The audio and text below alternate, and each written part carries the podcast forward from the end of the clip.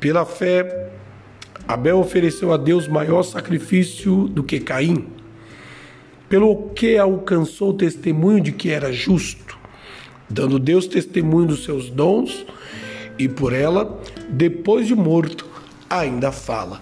Hebreus capítulo 11 e versículo de número 4. Diante da finitude humana, da dura realidade da morte, nos pegamos a pensar o que iremos deixar para a posteridade. Diante do texto, eu me pergunto o que tornou Abel tão contundente, tão importante, tão eloquente. Como a Bíblia pode me dizer que Abel, mesmo depois de morto, ainda continua falando? O que Abel fez de tão importante? Se procurarmos nas Escrituras, não encontraremos um sermão, não encontraremos um cântico, sequer um salmo recitado por Abel.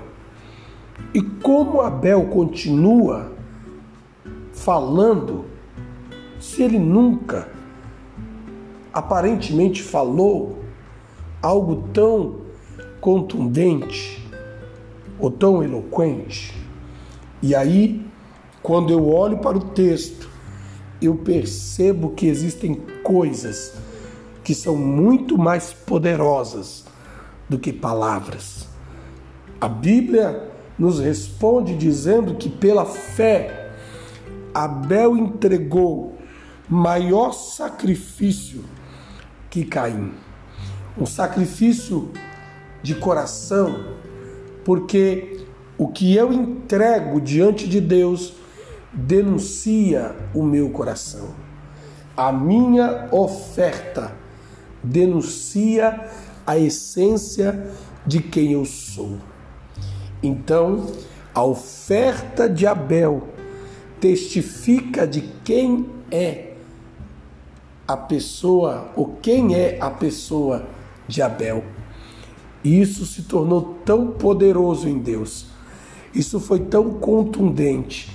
Esse testemunho foi tão valioso que até hoje, mesmo depois de morto, Abel continua falando.